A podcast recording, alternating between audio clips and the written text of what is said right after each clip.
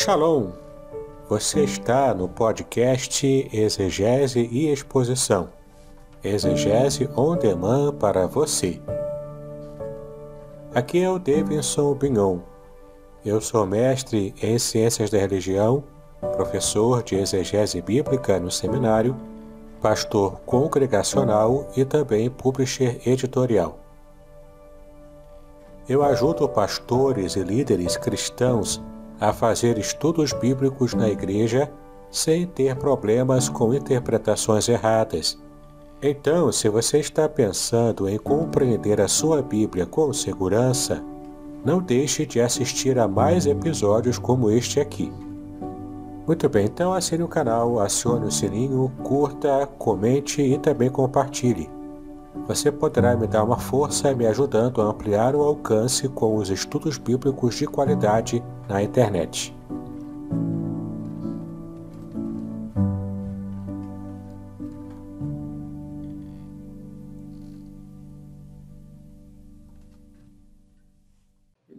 Vamos iniciar orando. Deus, obrigado por essa manhã, obrigado pelos nossos amigos e irmãos que já se conectam a nós nessa manhã. Pedimos ao Senhor que esteja renovando as forças de cada um deles, o ânimo. Pedimos ao Senhor que nessa manhã fale mais uma vez conosco, que a esperança, a verdadeira esperança continue acesa, viva em nosso coração. Deus, fale através do teu servo, o pastor Davidson, é a minha oração em nome de Cristo Jesus. Amém.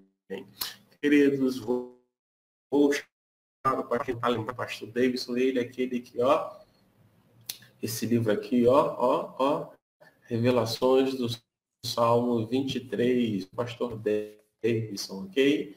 Ele é, é o autor desse livro, né? E aí, se você quiser adquirir, já tem como adquirir, já está na. Ele já é, fugiu agora a palavra, já está na sua segunda edição, não é isso, pastor Davidson? Então. Bom dia a todos, Shalom, pastor Aderson, Cris, a todos. É, já é a segunda tiragem, é a mesma edição, segunda só tiragem. que não, não alterei nada, mas é, a primeira tiragem já, já havia terminado, né? Então eu fiz mais a impressão de mais alguns exemplares, não são tantos também. Então, é, é só você fazer contato para adquirir o livro Revelações Originais do Salmo 23. Isso aí. Então, não fique fora dessa segunda tiragem, né? Então, você que quer, e ó, eu indico, vale super a pena, como leitura, como aprendizado, né? Enriquecer aí o seu conhecimento no Salmo de número 23, tá bom? Vamos iniciar então. Pastor Davidson, fique à vontade, Deus te abençoe. Manda o link para a gente abrir aqui, né? A, a, a, exposição. Quero te convidar aí, se você puder, tiver como, né? Pega aí a Bíblia, o seu dispositivo eletrônico, para que você possa então acompanhar também o texto. Pastor Davidson, fique bem à vontade, tá? Ok, obrigado, pastor Aderson. É, é, espero que os irmãos, é, que você, né, que está nos acompanhando, tenha se lembrado do primeiro capítulo de Abacuque. Eu vou até voltar aqui. No primeiro capítulo de Abacuque, que a gente já começou estudando, né? Onde o, a, o profeta, ele coloca as suas queixas diante de Deus, né? Então ele fala, né? No primeiro capítulo que nós já vimos, né, que é essa mensagem que o profeta recebeu, numa visão, e então ele começa a fazer as suas queixas.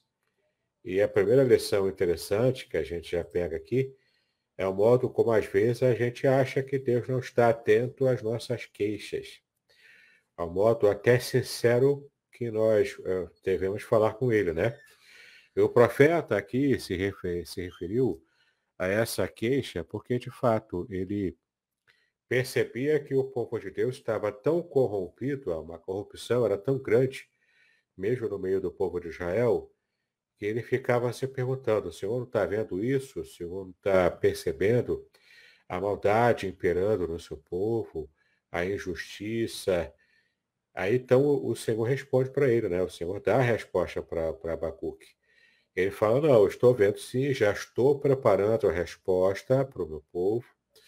O povo será levado cativo pela Babilônia. Ele, ele, ele responde ao profeta, dizendo que preparou a Babilônia e Nabucodonosor para estar servindo de chicote, para é, fazer com que o povo de Israel se emendasse, né, é, deixasse de uma vez por todas a idolatria, deixasse de uma vez por todas todo tipo de maldade e estivesse realmente se aproximando de Deus. Essa foi a resposta que o Senhor deu a ele. Então, a segunda queixa de Abacuque é uma queixa maior, porque ele se pergunta, ué, mas como assim? O Senhor quer consertar o seu povo usando um povo ainda pior, um povo pagão, idólatra, mais violento, quer resolver. É como se o Senhor quisesse resolver um probleminha no copo d'água, criando uma tempestade e um furacão, não é? para resolver um problema é, de inundação de um copo d'água, digamos assim. Né? Então está exagerando, acho que a sua mão está exagerando. Então a segunda queixa de Abacuque é, é reclamando sobre como Deus escolheu resolver o problema do povo, que ele não estava entendendo, não fazia lógica na mente e no coração do profeta. Como nós vimos, a primeira lição é que a gente pode sim abrir o coração para Deus em oração necessariamente não precisa, não precisa ser uma oração pública, com outras pessoas ouvindo. Não. O Abacuque estava dando diretamente com Deus, só ele Deus, ninguém estava ouvindo. Como ele próprio registrou, nós ficamos sabendo depois. Mas na época era ele Deus, e ninguém precisou saber disso na época. Então esse é o primeiro capítulo. O profeta começa falando, reclamando de Deus sobre a corrupção dentro do povo de Israel. Deus responde dizendo que preparou Babilônia, o povo pior e mais violento. O profeta entra em parafuso e pergunta, como assim? Não entendi. O que, que o senhor está preparando para o seu povo? Por que essa, esse peso todo? Porque, é porque toda essa disparidade, né? essa desproporcionalidade no modo como o Senhor quer tratar o seu povo. Você não está pegando pesado demais, não. É a segunda queixa de Abacuque. Aqui no capítulo 2, que é o capítulo de nosso estudo de hoje, ele retoma a, o finalzinho né, do que ele falou lá no capítulo 1 e recebe uma outra resposta do Senhor. Olha o que, que ele fala no versículo 1. Ó. O profeta está falando, né? Subirei até a minha torre de vigia e ficarei de guarda. Ali esperarei para ver o que ele diz, aqui o, aqui o Senhor diz, né? Que resposta dará a minha queixa, a essa segunda queixa. Então, ele diz que sobe a torre de vigia, ou seja, ele fica em claro. Ele não vai dormir enquanto não receba a resposta de Deus. Ele não vai é, relaxar enquanto ele não receber o que Deus tem a falar para ele. Né? Isso quer dizer que ele se colocou na torre de vigia, ou seja, ele estava plenamente, é, plenamente acordado, não é? é? plenamente em vigília, até que receba a palavra de Deus, a resposta de Deus. Ele estava querendo lá, estou colocando o Senhor aqui para me responder. Eu preciso que o Senhor me responda. Não dá para continuar sem essa resposta. Né? Por isso que ele se coloca na torre de vigia. Versículo 2, né? Começa aqui a segunda resposta do Senhor a essa segunda queixa do profeta. Então o Senhor me disse, escreve, escreva a minha resposta em tábuas, para que se possa ler depressa e com clareza. Ou seja, talvez seja a primeira menção a algo parecido com cartaz ou um outdoor, né? para que as pessoas que passassem correndo ali, com pressa, parassem um pouco para ler alguma coisa que estava escrito. Tinha que ser com letras grandes, letras garrafais, para que as pessoas pudessem entender. Né? Então o Senhor me disse, novamente, né, escreva a minha resposta em tábuas, para que você possa ler depressa e com clareza. Esta é uma visão do futuro, do futuro próximo, né? futuro imediato descreve o fim e tudo se cumprirá. Se parecer que demora a vir, espere com paciência, pois certamente acontecerá, não se atrasará, tá? Às vezes a gente tem uma perspectiva devido à nossa ansiedade, até devido à nossa pressa, né? É, porque quem tem dificuldade, quem passa por lutas, tem pressa. Especialmente hoje em dia, em que vivemos, né, no mundo em que tudo é muito corrido, tudo é muito rápido. Então, é, simplesmente a gente precisa aprender a esperar que Deus trabalhe no tempo certo. Não é nada, nada foge ao controle de Deus, mas tudo está debaixo do total controle do Senhor. Então, é, aqui o Deus responde a Abacuque, começa a falar para ele, que essa seria uma visão no futuro e que se cumpriria, ainda que aparentemente demorasse. Ainda que o coração humano, com pressa, ache que Deus está indolente. Deus não está indolente. Né? Deus não está deitado eternamente em berço celestial esplêndido. Não, ele está, na verdade, atento e está preparando a resposta final para essas questões aqui que o profeta levantou. Né? Veja que o versículo 4, ele é muito importante nesse capítulo 2, né? O versículo 4, olhe para os arrogantes, aqui se refere aos babilônios, né, no contexto. Olhe para os arrogantes, os perversos que em si mesmos confiam. O justo, porém, viverá por sua fidelidade a Deus. Aqui ele faz uma referência tanto aos babilônios, principalmente, mas também faz referência ao povo de Deus que estava vivendo em arrogância. E há uma passagem muito importante que nós vamos abrir aqui, que está lá em Provérbios, capítulo 16, versículo 18. É uma passagem transversal que resume bem o que Deus está falando ali, né? O orgulho precede a destruição. A arrogância precede a queda. Então, você pode perceber aqui que esse é um princípio bíblico. E que princípio bíblico seria esse? O princípio bíblico de, é, de é, simplesmente estarmos é, é, buscando em humildade a ação divina. E aqui vem o conceito bíblico até mesmo de mansidão. Porque às vezes a gente lê na palavra, né, a palavra mansidão, e a gente acha que mansidão é aquele cara melancólico, fleumático, de temperamento dócil, não é que não se apurrinha com nada, que não que não, não fica nervoso com nada. Não é isso que a Bíblia diz, né? O manso é aquele que é humilde diante de Deus, principalmente. É aquele que se submete à direção divina, entendeu? E é claro que quando a pessoa se submete à direção divina e ele é humilde perante Deus, isso também afeta o seu relacionamento com os outros, com outros seres humanos, com o seu igual. Ele também é humilde e também trata bem as pessoas, né? Mas, de modo bíblico, é, de fato, o texto se refere aqui ao modo como a gente precisa se colocar diante de Deus em humildade que é o contraste perfeito com a arrogância dos ímpios. E aqui tanto se refere aos ímpios arrogantes do povo de Deus, né, que estava distante do Senhor e agindo de modo errado, quanto também era uma referência mais remota aos próprios babilônios, que Deus estaria na sua soberania usando para consertar o povo de Israel. Então ele diz, né, olhe para os arrogantes os perversos que em si mesmos é, confiam, que não confiam em Deus, confiam em seu próprio braço.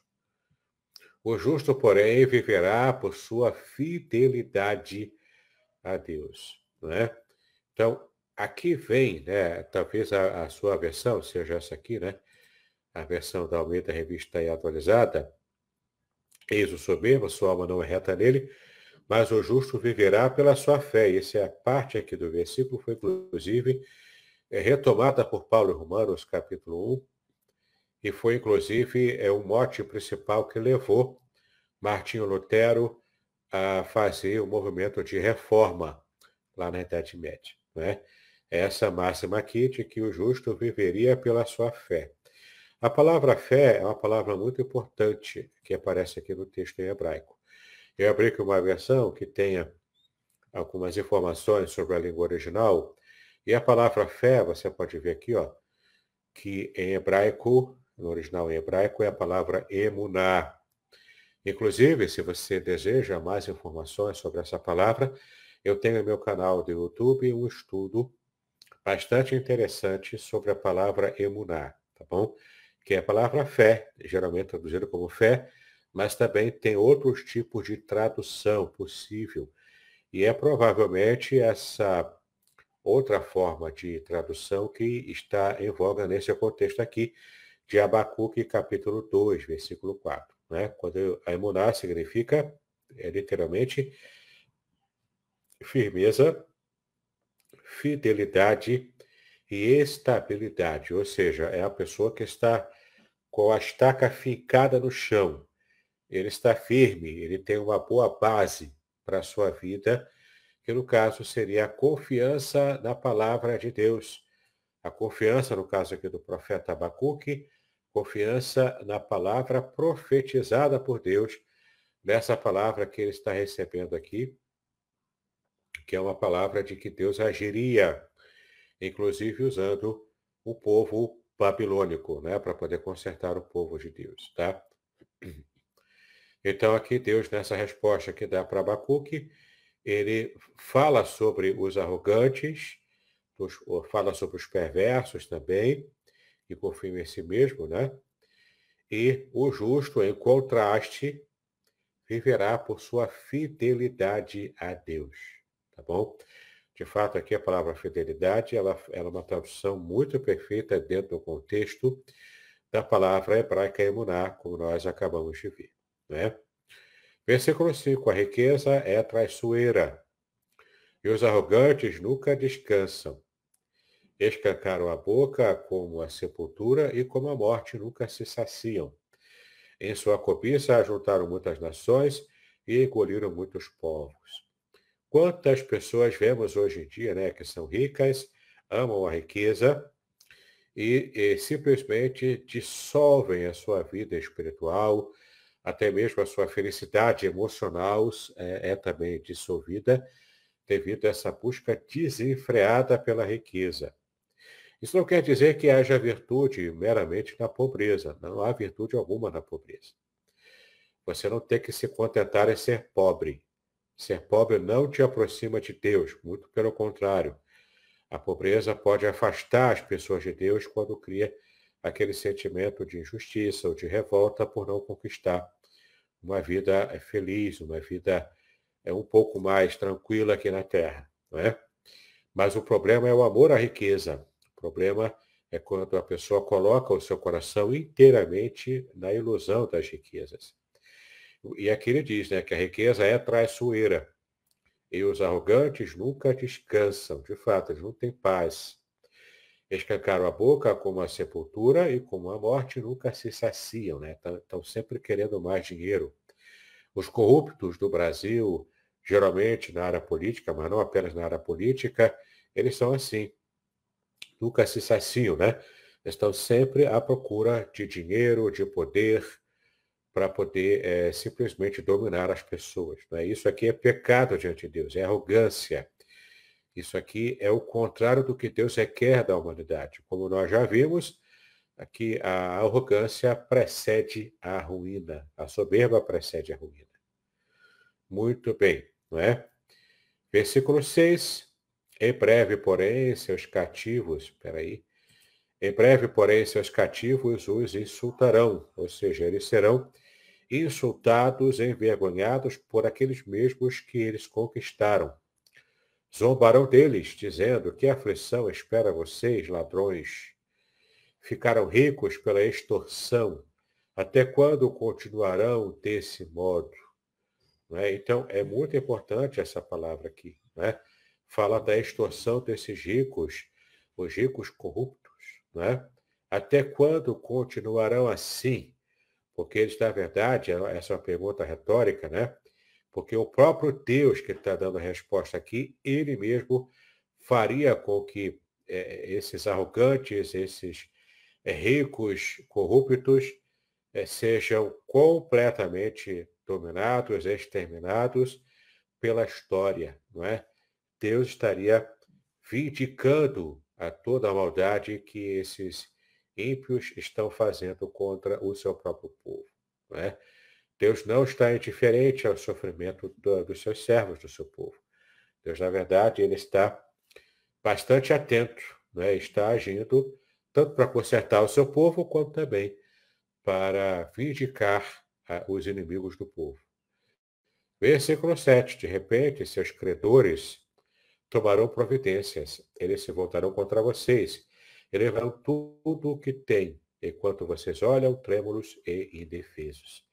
Aqui ele se refere a esses eh, israelitas que estavam agindo com arrogância, que seriam então dominados pela Babilônia.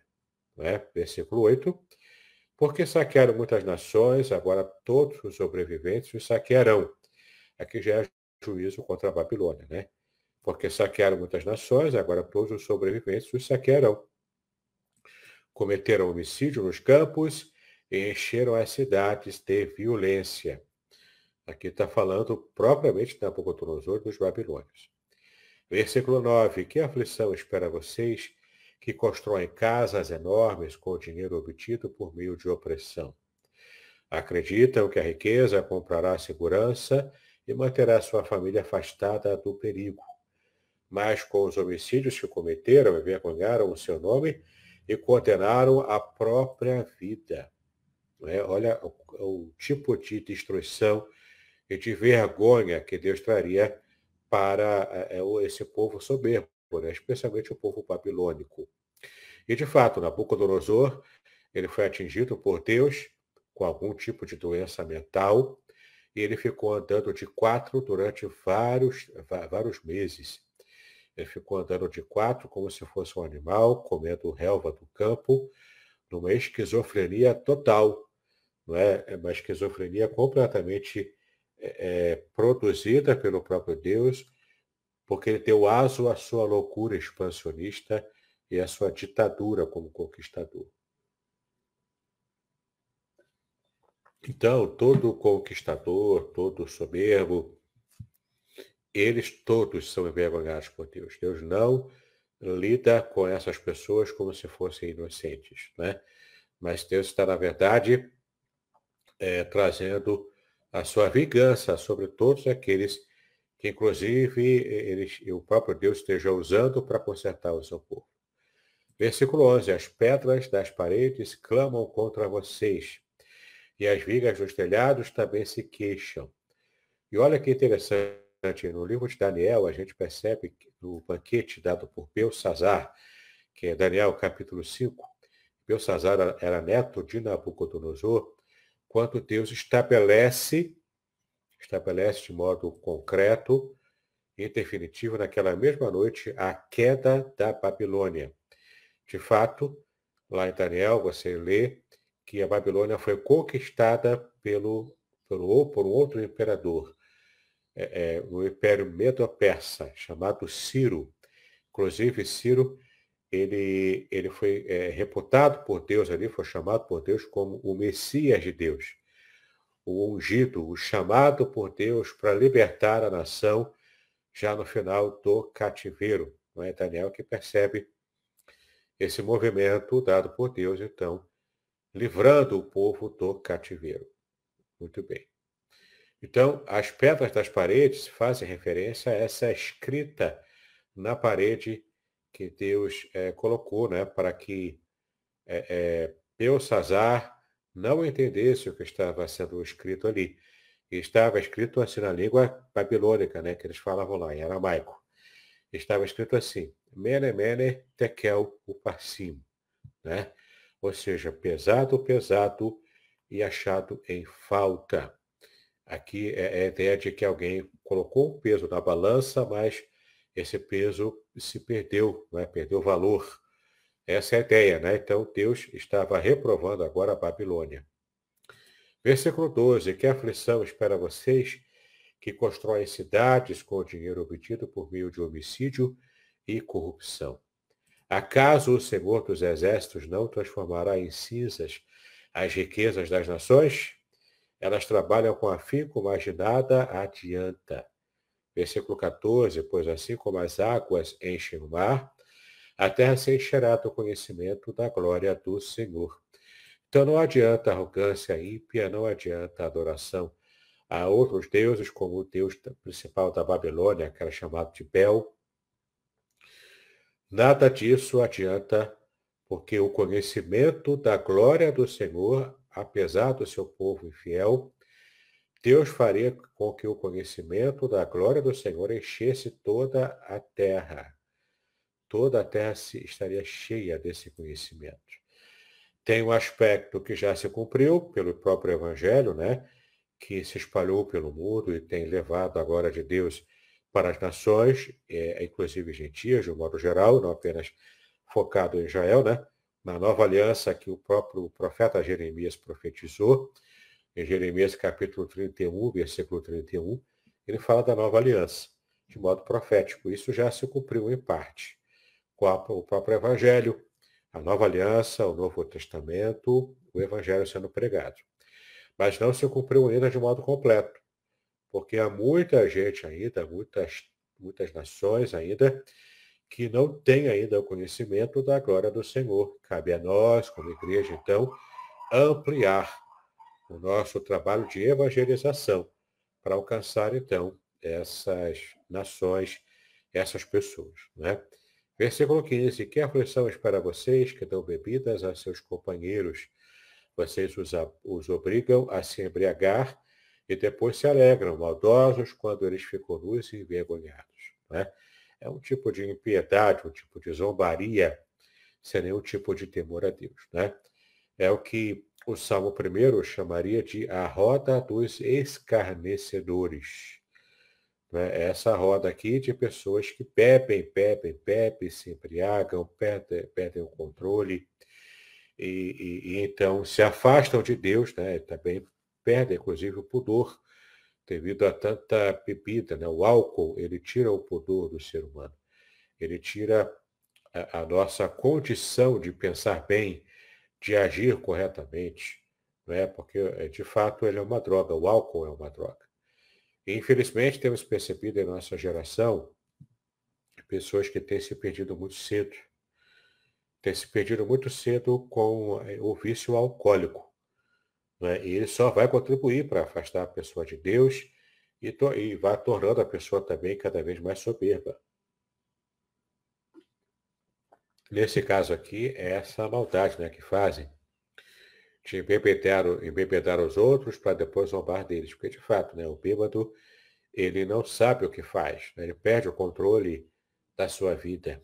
E, e de fato, eu, geralmente as pessoas assim, nessa condição, são zombadas por outras, porque é, perdem completamente a, a, seriedade né, e qualquer tipo de honra que ele podia ter. Quando eu fiz a minha faculdade, eu, fiz, eu também estu, além de teologia, eu também estudei letras, né, português e literaturas, numa universidade particular. Então, é, enquanto eu fazia esse meu curso de letras, eu cansei, de, já pastor, né, já evangélico, pastor, eu cansei de receber em vários fins de semana, no, na sexta-feira, no último dia de aula, receber convite de chopada. É, chopada daqui, chopada de lá, é, com muita bebedeira, né? E cada vez mais, infelizmente, temos percebido em nossa geração que os jovens, cada vez mais cedo, estão conhecendo não apenas a, a, o sexo, né, propriamente, já até na pré-adolescência, muitos jovens já estão tendo esse tipo de conhecimento, acabando com a sua a juventude, com a sua meninice, né, pulando etapas na vida, quanto também conhecendo o álcool muito cedo. E isso é preocupante, porque a bebida é, alcoólica, principalmente para jovens, né, muito cedo, abre as portas para, inclusive, outros tipos de drogas é, é, que, vai, que vão, então, aprisionar essa pessoa. E entra numa espiral de infelicidade, né, de, de distância de Deus mesmo, né, de coração vazio, de insensibilidade espiritual, inclusive, para as coisas da vida. Podcast Exegese e Exposição. Exegese on demand para você.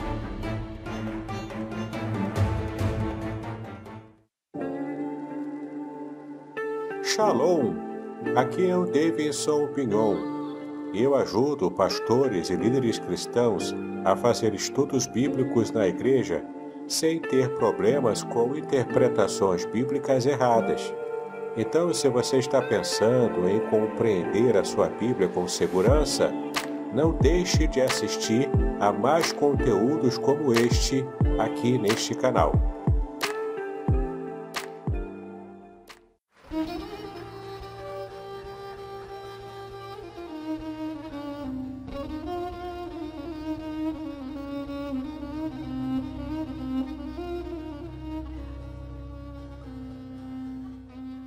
Shalom! Quero falar sobre o livro Revelações Originais do Salmo 23. Nesta obra, o reverendo Davidson Binon nos convida a minerar pepitas de ouro escondidas no rico solo do Salmo 23. Todo livro é melhor compreendido em seu idioma original, em sua época original e em seu local original. Estamos distantes dos três no que diz respeito à Bíblia.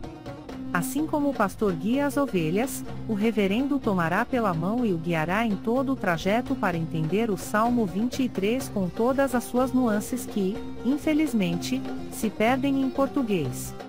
Numa época onde se tenta falsificar o sentido das escrituras utilizando os idiomas originais, o reverendo Binon nos traz uma tradução correta do Salmo, e uma interpretação sóbria, sem exageros dos termos em hebraico que sofrem prejuízo na tradução para a língua portuguesa. Coisa horrível é comprar bijuteria pensando ser joia rara. Aqui não é o caso.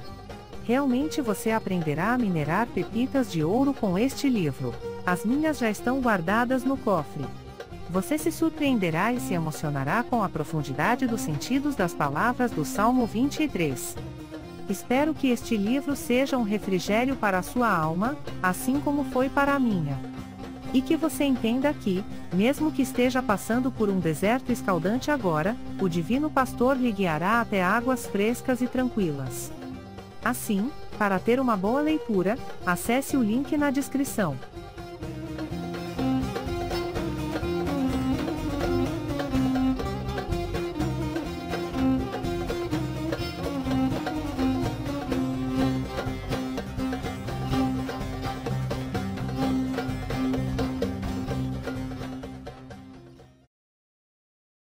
Que aflição para vocês que dão bebidas aos seus companheiros.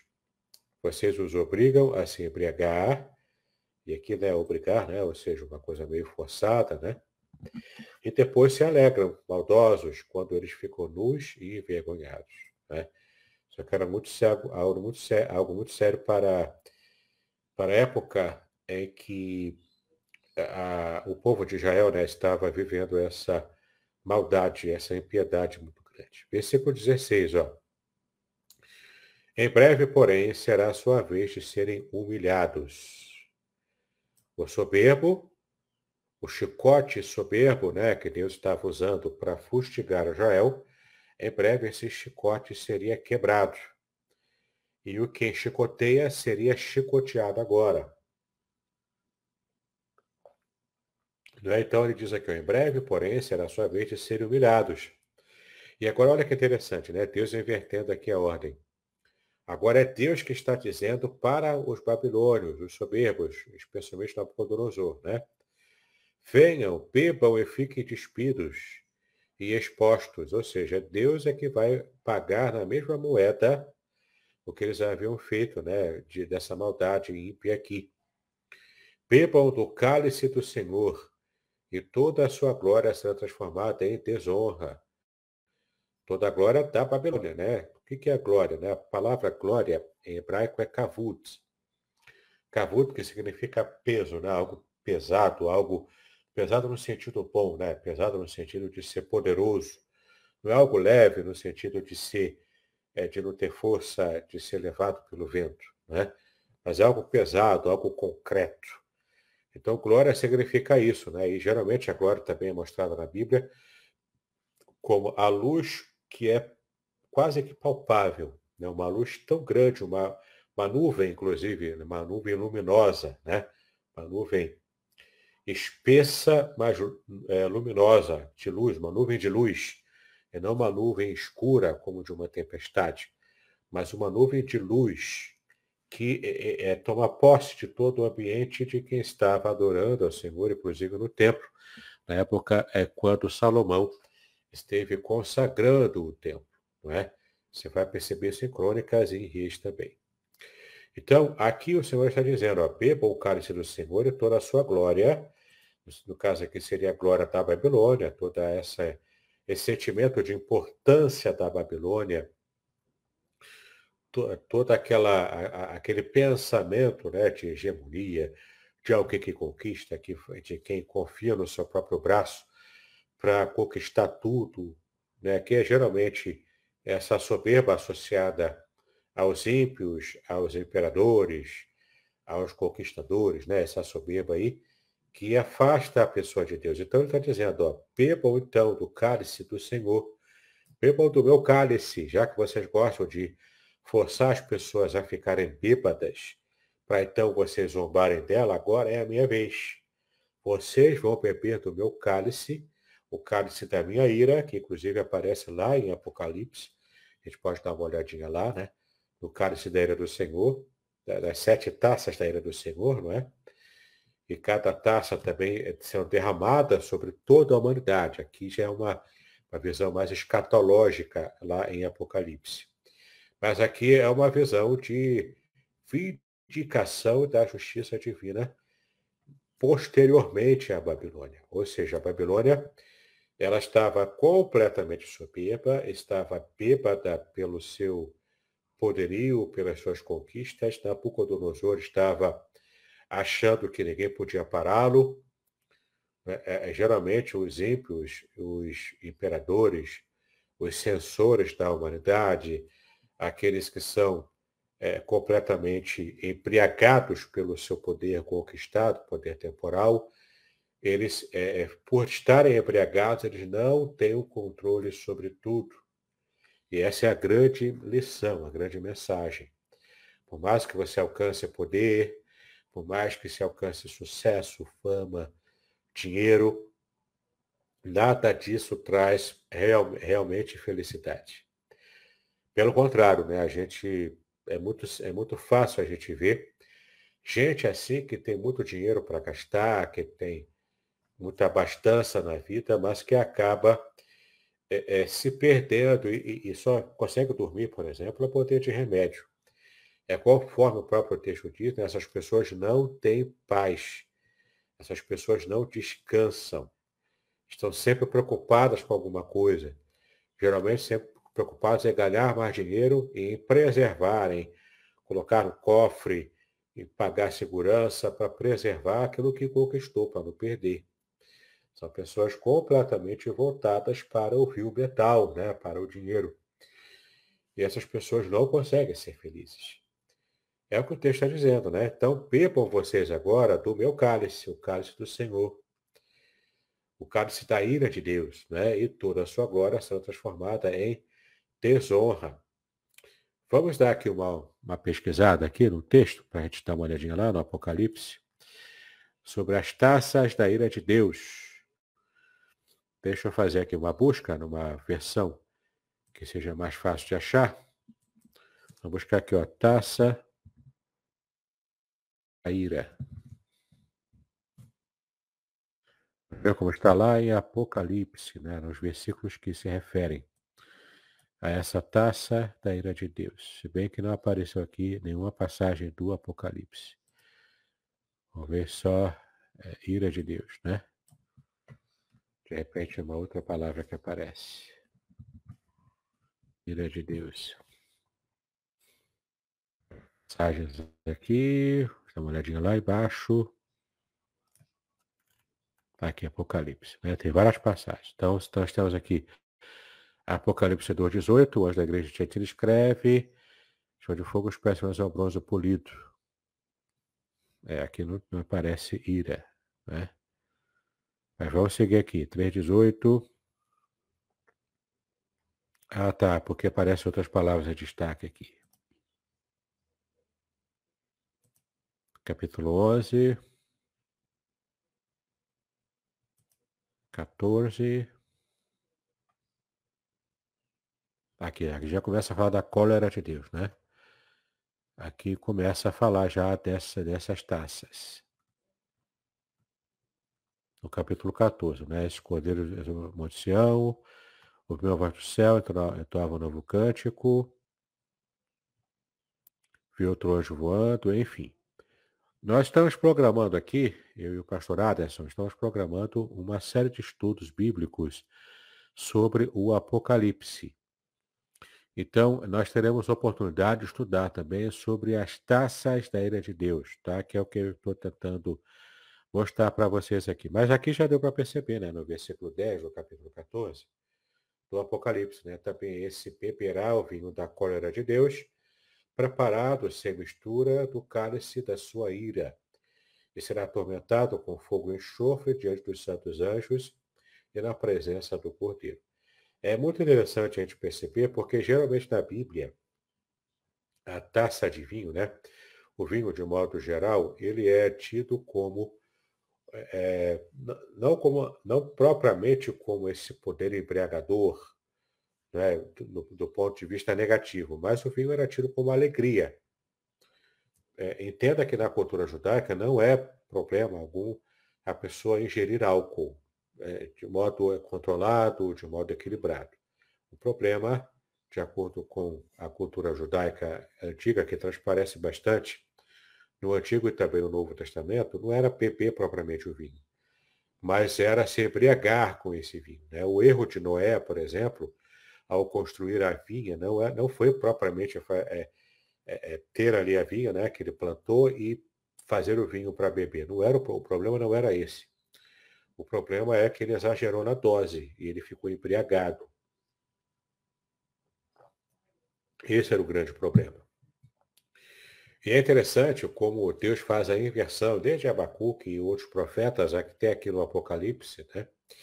quando ele transforma essa ideia de alegria, de é, alegria do vinho, né? provocada pelo vinho, ele pega o lado negativo disso, que o vinho também, ainda mais do modo descontrolado, né, consumido de modo descontrolado, ele, ele fala justamente sobre essa questão negativa de você perder o controle, de você então perder toda a sua honra, toda a sua glória, tudo que você provavelmente conquistou.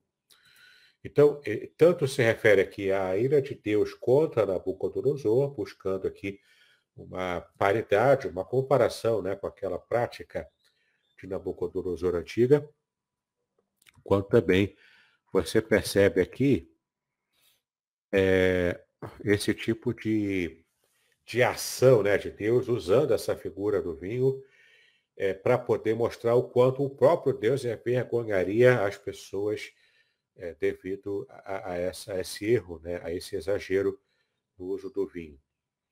Provérbios capítulo 20, versículo 1, também fala um pouco mais sobre isso, para que então a gente perceba o quanto a cultura judaica é contra essa questão da, do, da embriaguez, né, com álcool, com vinho de um modo geral. Né?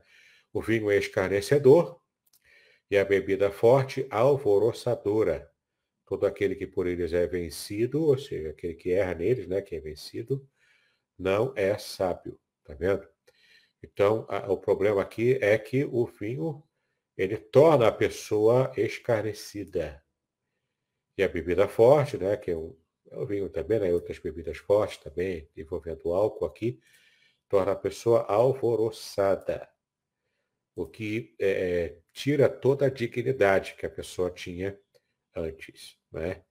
Então vamos voltar lá para o nosso texto de Abacuque, capítulo 2. Estamos aqui no versículo 17, se não me engano.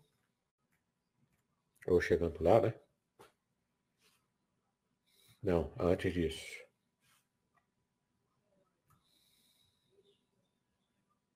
Tá, então já vimos isso aqui. É, no 16 que nós lemos, né? Será farto de opróbrio e ver de honra. Eu vou colocar aqui no NVT, né? Que é a versão que a gente estava estudando. Vamos um momento aqui. Em breve, porém, será a sua vez de serem humilhados. Então venham, bebam e fiquem despidos e expostos. Bebam do cálice do Senhor e toda a sua glória será transformada em desonra. Agora o versículo 17. Derrubam as florestas do Líbano, agora vocês serão derrubados. Né? Olha só, né? Deus pegando aqui várias referências de ações né, dos babilônios nessas conquistas contra outros povos, derrubando, derrubando inclusive florestas inteiras do Líbano. Mas vocês, enquanto nação, vocês é que serão agora derrubados. É, destruíram os animais selvagens, agora o terror deles virá sobre vocês. Ou seja, vocês perseguiam animais selvagens, caçavam, destruíam todos, dizimavam todos os animais. Vocês agora que serão caçados. Vocês terão o mesmo terror que vocês causaram a esses animais. Né? Cometeram homicídio nos campos, encheram as cidades de violência. De que vale o ídolo esculpido por mãos humanas, ou a imagem de metal que só os engana? Como é tolo confiar em sua própria criação no Deus que nem sequer é capaz de falar. Aos deuses babilônios, né, especialmente Bel, que era o principal deus babilônio. Que aflição espera vocês que dizem a ídolos de madeira, despertem, e que dizem a imagens mudas de pedra, levantem-se. Acaso um ídolo pode lhes, dizer o que fazer? Apesar de serem revestidos de ouro de prata, não há vida dentro deles. O Senhor, porém, está em seu santo templo, toda a terra cale-se diante dele. Mais uma inversão, é? ele se refere aqui aos ídolos que não falam, que não têm vida, não existem, portanto, se eles existem apenas naquela dimensão né, de um boneco feito de barro, de madeira, de metal, mas não existem de verdade. Esses ídolos não têm vida. Por isso eles não falam. Eles não podem falar, porque geralmente o ato de falar era associado a Deus. Né? A Bíblia é muito pródica em dizer que disse Deus e falou Deus. Parece muito no Antigo Testamento essa expressão que é, em hebraico é Vaiomer Elohim, né? É, falou Deus disse Deus. Porque Deus é vivo e Deus fala. Ao contrário dos deuses que não existem, são falsos, eles não podem falar. E agora que ó, diante do Senhor que fala, e ele está vivo em seu santo templo, entende? Aqui se refere ao templo que ainda existia, né? que era tido como lugar de habitação do próprio Deus. Ele está vivo e está habitando no seu santo templo. Por causa disso, o que acontece com toda a terra? Toda a terra cale-se diante dele. Quem se cala são os humanos, diante de um Deus que fala e fala o tempo todo. Viu que interessante essas inversões? que Deus dá aqui, mostrando a sua resposta para Abacuque. Ele achou que Deus estava calado, que Deus não estava agindo. Deus revela para ele, olha, eu não estou indiferente. Preparei Babilônia, prepare-se para grandes emoções quando os babilônios chegarem em Jerusalém. Abacuque fica apavorado com isso, reclama de novo com Deus, Deus fala novamente. Então, diante da soberania de Deus, guarda isso no seu coração, meu irmão, minha irmã. Diante da soberania de Deus, não há o que o ser humano reclamar, não há o que falar. Embora, se você reclamar e falar, Deus vai te ouvir, Deus vai acatar a sua oração. Até uma oração, quem sabe, indignada contra alguma coisa. Mas entenda, a resposta de Deus é soberana.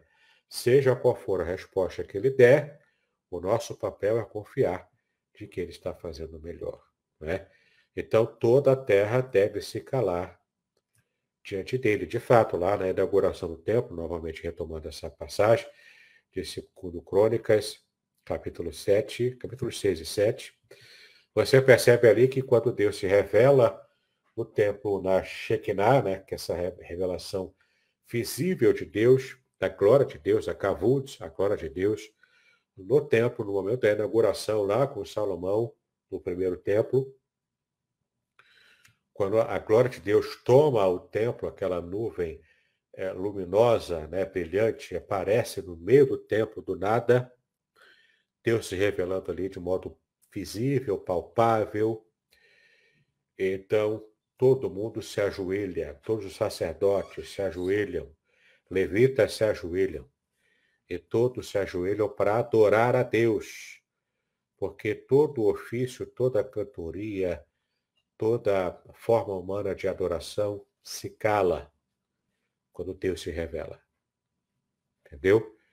Por isso que Abacuque agora não estava mais se queixando. A gente vai ver no próximo capítulo, no nosso próximo encontro, no capítulo 3, qual é a única resposta que Abacuque conseguiu dar diante dessa fala soberana, completa e, e, e totalmente no controle de tudo que Deus deu ao profeta. Amém? Mas isso aí veremos no nosso próximo encontro. Já estamos aqui chegando, então, ao momento das perguntas. Eu quero agora é, estar aqui é, liberando o nosso querido pastor Aderson para esse momento especial de perguntas. Olá, queridos. E aí, Guti? Algum irmão tem alguma pergunta a ser realizada com base aí nesse, nessa exposição do capítulo de número 2? Nós vimos aí que Deus tem controle de todas as coisas, por mais que ele suscite aí é, gente aí da perspectiva do próprio povo, um povo ruim, para poder corrigi-lo, ele faz isso, ele tem esse controle, e ele depois trata com esses, principalmente com D7, né? Mas eu queria ouvi-los. Alguém, algum irmão tem aí algum, alguma pergunta a ser realizada? Pode colocar aí no chat, que aí o próprio pastor Davidson vai conseguir ler, vai conseguir fazer a pergunta né, sobre esse momento que Abacuque é, está passando. Vale a pena também lembrar, queridos, que é, Abacuque entra com uma série de perguntas. E agora a gente vê já Deus começando a tratar de Abacuque, aguçando a sua percepção, né? E aí daqui a pouco vai ter o desfecho, né? Por conta das respostas que ele percebe né, do, do agir do próprio Deus. Meu amigo, eu vejo que não tem aparentemente nenhuma pergunta, nenhum dos irmãos. Eu estava ali, enquanto você estava falando, eu estava até fazendo as minhas anotações, quando você, por exemplo, citou o texto de Provérbios, né? Deus tem os seus próprios meios para corrigir, né, o seu povo, né? E aliás, começa através do povo dele, do, do, do povo que ele ama, e muitas das vezes as pessoas estão pensam de forma equivocada que amor não envolve disciplina, mas amor envolve envolve também a disciplina, né? E uma das coisas que eu pude perceber e eu guardei e eu quero compartilhar com os amados é as nossas orações, Deus ouve. A gente percebe em Abacuque, Deus ouve e ele responde. Mas ele responde não no nosso tempo. Ele responde do tempo dele. Nada do que acontece está fora do seu controle. É isso mesmo, pastor Davis? Isso aí, né? Deus está no controle de tudo e cabe a nós estarmos nos submetendo, né? Em amor. Porque às vezes a gente tem essa compreensão errada que a nossa própria cultura anticristã colocou na nossa mente, né? De que toda submissão é errada, é ruim, toda submissão é porque o outro está me obrigando a me submeter. Claro, existe essa experiência humana. Né? O próprio Nabucodonosor, como conquistador, é um exemplo disso. Né? Uma nação se impondo sobre a outra e obrigando a submissão. Mas quando a gente fala em submissão para Deus, é, a submissão em amor. É como também o marido né, se submete à esposa, a esposa ao marido. Tudo é amor, não é? É um tipo de, de, de, de demonstração é, desse amor que um tem pelo outro. Nós demonstramos o nosso amor por Deus quando nos submetemos à sua vontade. Inclusive, Jesus também disse isso, né? que vós uhum. é, me amareis se fizerdes o que eu vos mando.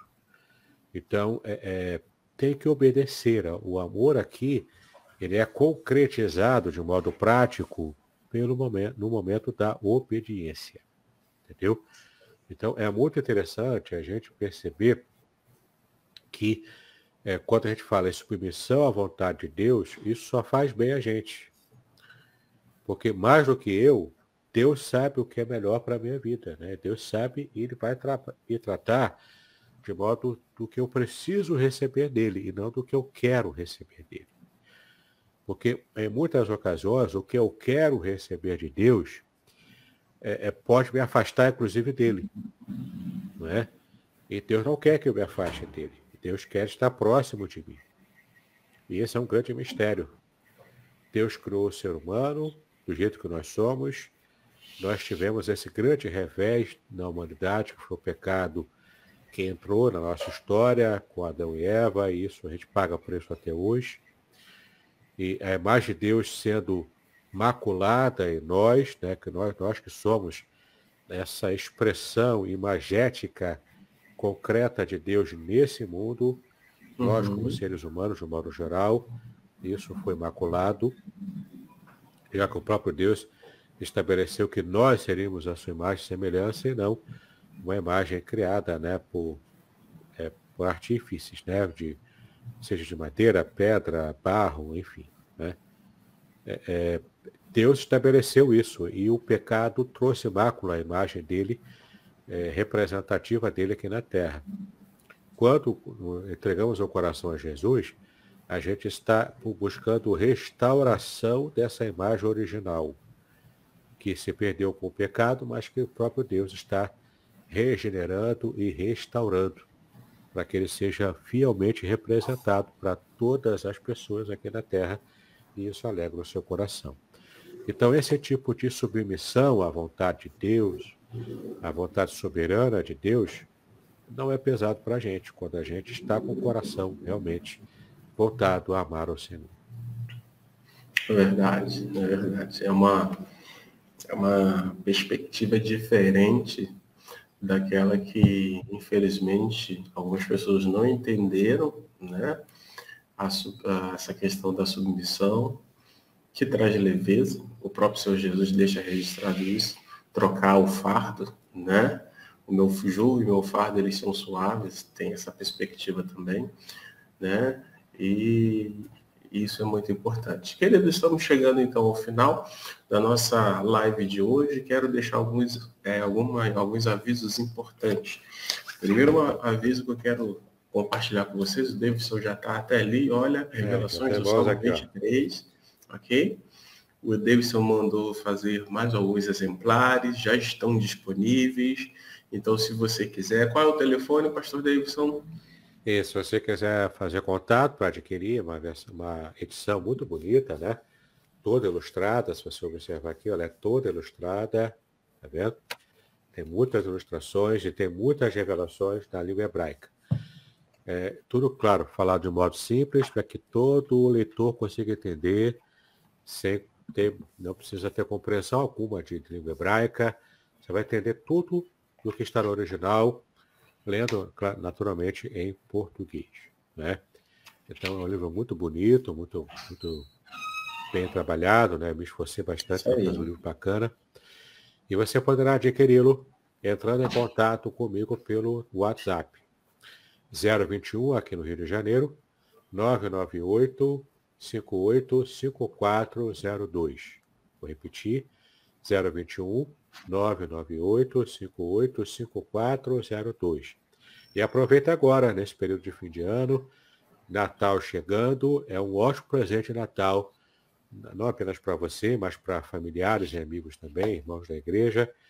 Vai ser bênção para você essa leitura, eu garanto. É verdade. Eu quero dar bom dia aí, os irmãos que já estão conosco, que passaram, a Neise, a Sônia, também a nossa irmã Ilma, a Zilmar, que está conosco, o Douglas também, a Sônia Val, a Ilma Dias também, a Dalva Farias está conosco também, outros irmãos que estão aqui também.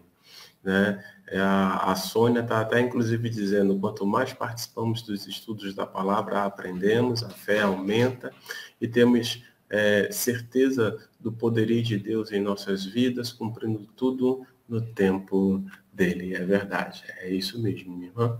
E o segundo aviso que eu quero compartilhar com vocês é que na próxima semana, quarta-feira que vem, dia 21, nós estaremos, se Deus quiser, com o pastor Davidson, encerrando né, é, esse estudo aí, essa série de estudos aí falando sobre é, esperança renovada em Abacuque. Como que vai acontecer? Na outra quarta-feira, a gente já está nas vésperas do Natal, que por sua vez já vai estar tá nas vésperas do Ano Novo, que por sua vez já vai inaugurar o Ano Novo, né? Então, fiquem bastante atentos, queridos. Vamos ter alguns ajustes. Em janeiro, se tudo der certo, nós estaremos de férias. E aí, já que estaremos de férias, nós não vamos, né, vamos dar uma pausa, vamos entrar em recesso. Quando que nós vamos entrar em recesso? Nós vamos entrar em recesso no dia 23, no dia é, a última sexta-feira antes do Natal, se não estou equivocado. Depois eu vejo aí a data certinha. O, o pastor Davis, ele então vai ter um encontro conosco, depois ele entra de recesso. Em janeiro a gente está de recesso, porque nós estaremos de férias, se tudo der certo, estaremos no Rio de Janeiro. Né? E aí, para que não fique assim aquele vago, e aí e tal, nós vamos estar mandando né, alguns links, colocando aí no, no nosso próprio, é, na nossa página, mandando aí os links para os irmãos, do Pastor Davis com algumas mensagens, com alguns estudos do Pastor Davis, a gente já está combinando aqui, para que você possa acessar, para que você possa também é, não perder esse, esse contato, né? E, aí, quando passar o período de recesso, nós vamos retornar, e aí, se tudo der certo, nós iremos retornar é, falando sobre o livro de Apocalipse. Oh, livro de Apocalipse, livro de Apocalipse, deixa eu já deixar claro para vocês. Não foi escrito literalmente ou não é direcionado para o não crente. É direcionado para você e para mim, para nós que confessamos a Cristo Jesus, para fortalecer a nossa fé, animar, avivar ainda mais a nossa esperança em Cristo Jesus. Eu tenho certeza que você vai gostar. E aí, esse estudo, eu ó, já, já leio antes, né? E já trago aí as suas perguntas, que vai ser muito bom. A Nese está aqui me pontuando, dia 23 de dezembro.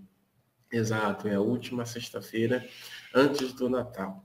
Tá bom, queridos? Estamos encerrando, então. Eu quero agradecer aí participação de cada um de vocês, Neise, Sônia, Ilmas, Ilmar, Douglas, né, que também está conosco, é, a Dalva, né, que também está conosco, a Cris, que não está virtual, mas está presencial, está lá do outro lado da sala, como se a sala fosse grande, ó.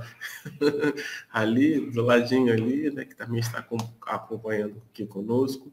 E aí, então, é, eu quero agradecer a vocês e quero agradecer ao pastor Davidson pela parceria, por prontamente né, aceitar a parceria, de estar caminhando conosco virtualmente, né, é, sendo instrumento de Deus para aumentar o nosso conhecimento bíblico, que faz muito sentido aquilo que a nossa irmã Val colocou aí no comentário. Pastor Davidson, peço gentileza que você faça suas considerações finais e depois ore por nós. Amém. Então, eu quero agradecer ao pastor Aderson, a Cris, a todos os irmãos da Igreja Congregacional de Aracruz, e você também, né, que acompanha a gente aqui pela internet. Agradeço pela confiança e vamos então estar orando, né, colocando a nossa vida na presença de Deus, pedindo ao Senhor que esteja renovando as nossas esperanças. E na nosso próximo encontro, capítulo 3, fechando então o livro com chave de ouro, e de fato, vamos ver ali a esperança renovada no coração do profeta, esse profeta queixoso com Deus, como que Deus está, é, está resolvendo isso no coração do profeta, e a única resposta que ele pôde dar, a gente vai ver no nosso próximo capítulo, capítulo 3, no nosso próximo encontro. Tá bom? Vamos orar então. Pai, nós te exaltamos pelo privilégio que tivemos de estar em contato com a tua palavra mais uma vez. Pedimos a tua graça, a tua bênção renovada, o coração humilde diante de ti. E, ó Pai, que estejamos deixando de lado toda a soberba humana, todo tipo de pensamento, ó Pai, que esteja encontrando guarida em nosso coração, que seja pensamento que nos afaste de Ti, que nós estejamos sendo livres, ó Pai, libertos desse tipo de pensamento, dessa postura até cultural em nosso país, em nossa nação.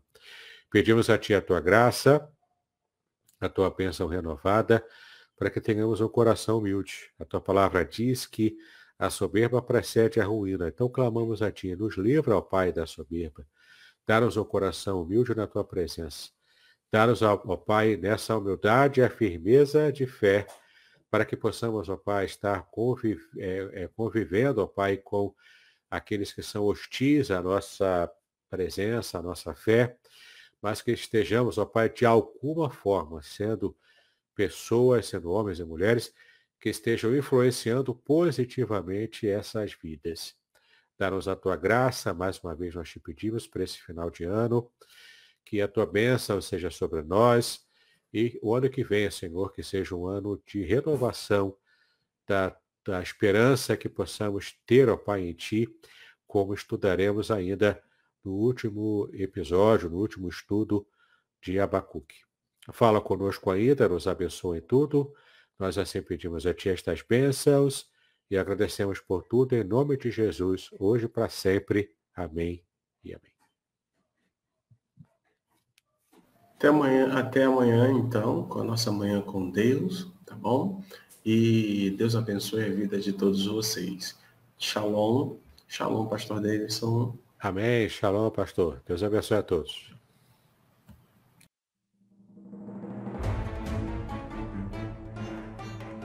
Muito bem, agora o que eu gostaria de ver é a sua participação. Entre em contato comigo, compartilhe a sua experiência comigo e quem sabe até se você enviar em formato de áudio, eu possa aproveitar a sua experiência para apresentar no próximo episódio do podcast Exegese e Exposição. Eu sou Davidson Pignon e eu ajudo pastores e líderes cristãos a fazer estudos bíblicos da igreja, sem terem problemas com interpretações erradas.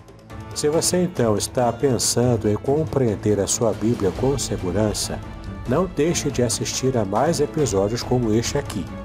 Então, assine o canal, acione o sininho, curta, comente e também compartilhe Ajude-me a ampliar o alcance com estudos bíblicos de qualidade na internet.